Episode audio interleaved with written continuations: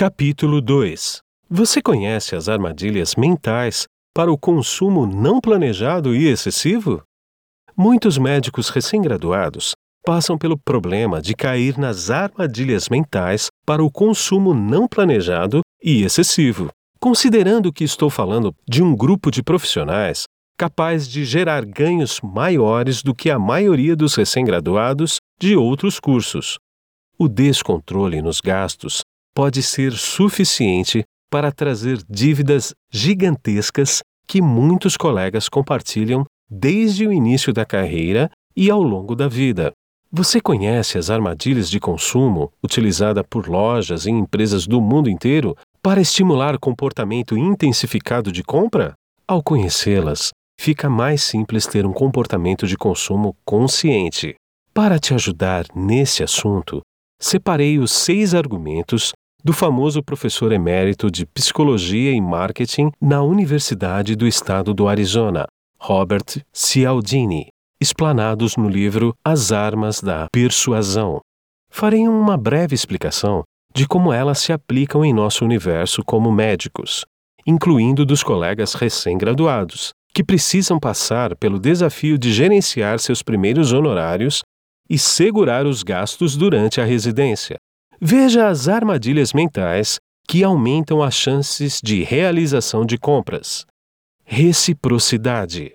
Este é um gatilho comum na hora da venda e tem como principal característica o apelo ao senso de obrigação social e empatia. Mesmo diante de um ato puramente comercial de compra e venda, esse sentimento de retribuição não é necessariamente consciente e faz com que fique mais fácil para os vendedores atingirem seus objetivos de forma sutil. O gatilho pode ser acionado ao receber vantagens da empresa ou serviços para facilitar a ocorrência da compra.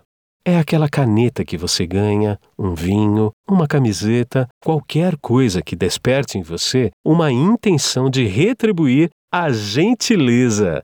Este gatilho gera a sensação de não ficar confortável em receber algo sem dar em troca, e você precisa abandonar na hora em que estabelece uma relação com o vendedor ou empresa. As vantagens podem ser singelas, como uma fatia de abacaxi na feira, que faz com que você compre a fruta que não estava na lista, até o carro que você compra na concessionária de veículos que envia presentinhos para o seu consultório ou te oferece entradas especiais para festas.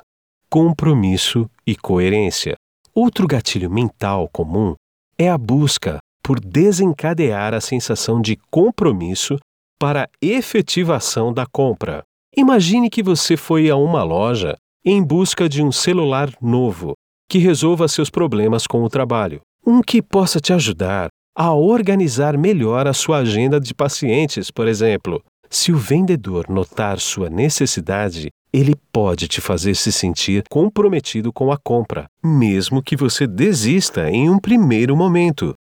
Algumas armas para isso é perguntar frases como: Posso deixar separado para você? Você acha que esse aparelho serve para sua necessidade? Se você responde que sim, você assume um pequeno compromisso social de confirmar a compra pela resposta sim que você deu. Outra forma é quando o vendedor te pede um sinal para reservar o produto. Deixar uma parte do dinheiro e assinar um papel desperta em você a necessidade de manter o compromisso e a coerência, mesmo que você tenha identificado depois algumas inconsistências no contrato ou dúvidas quanto à compra. Mas seu cérebro busca justificativas para não desfazer o compromisso firmado. Prova social. O gatilho da prova social é fácil de identificar e entender. Quando você faz uma compra pensando igualar-se a alguém que é referência para você ou para grupos de pessoas que você conhece e admira, isso representa que você cedeu à prova social deles. Normalmente, o vendedor faz menção a artistas ou pessoas que socialmente têm respaldo para que motive sua decisão de compra. Frases como: Este carro é o mesmo que o presidente da empresa X comprou semana passada ou Inclusive, este carro foi comprado por um médico de sua especialidade semana passada, ou ainda, quando seu parceiro ou parceira decide dar uma ajudinha e diz: Essa é a mesma camisa que o dono do hospital Y estava usando ontem no jantar. Muitas compras são efetuadas em virtude da prova social. Se a pessoa que você admira tem, então você também quer ter, mesmo que inconscientemente. Médicos podem acabar afundado em dívidas enormes por parcelar veículos caros demais, apenas porque seus colegas mais próximos possuem algo parecido ou no mesmo valor comercial. Se o vendedor falar algo sobre as pessoas que já compraram aquele item ou como ele é exclusivo para um determinado segmento de pessoas, pense melhor antes de finalizar. A afeição. Segundo Robert Cialdini, o vendedor pode utilizar este gatilho utilizando perguntas sobre a sua vida, família e os seus interesses, fazendo com que ele descubra o que mais gera afeto e como usar isso para fechar a venda. A recomendação para não comprar pensando em responder a este tipo de estímulo é sempre realizar uma compra planejada com calma, calculada e definida como prioritária ou não, especialmente se ela será parcelada em muitas vezes e tiver um alto preço. Autoridade. Aqui o vendedor faz com que pareça que ele tem bastante conhecimento sobre um produto e saiba o quanto ele é importante para que você feche o negócio o quanto antes. Neste caso, é comum a utilização de termos técnicos que passa a impressão que você não sabe e que o vendedor sabe muito sobre o produto. Com isso, ele passa a ser percebido como um expert e a você cabe apenas aceitar as informações e realizar a compra. É necessário ter noção do que você realmente precisa, afinal, só assim será possível buscar um entendimento sobre aspectos realmente necessários. Dizer que o café é feito com grãos coletados na América do Sul em um sistema de pequena escala de produção parece gourmet, não é? Mas isto, na prática, não é tão diferente de dizer que é um café plantado na Bahia, no fundo do quintal do seu João, agricultor que usa pesticidas de forma não controlada. Só pela descrição gourmetizada, o preço do produto aumenta 10 vezes. E isto acontece porque os argumentos remeteram à autoridade sobre o tema café. Isto pode ser aplicado a qualquer produto. Escassez.